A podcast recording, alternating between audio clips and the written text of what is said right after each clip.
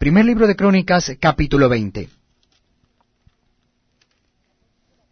Aconteció a la vuelta del año, en el tiempo que suelen los reyes salir a la guerra, que Joab sacó las fuerzas del ejército y destruyó la tierra de los hijos de Amón, y vino y sitió a Rabá. Mas David estaba en Jerusalén, y Joab batió a Rabá y la destruyó. Y tomó David la corona de encima de la cabeza del rey de Rabá, y la alió de peso de un talento de oro, y había en ella piedras preciosas, y fue puesta sobre la cabeza de David. Además de esto, sacó de la ciudad muy grande botín. Sacó también el pueblo que estaba en ella, y lo puso a trabajar con sierras, con trillos de hierro y con hachas.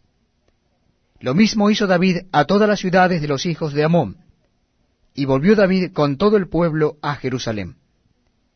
Después de esto aconteció que se levantó guerra en Geser contra los filisteos. Y Sibecai Usatita mató a Sipai, de los descendientes de los gigantes, y fueron humillados.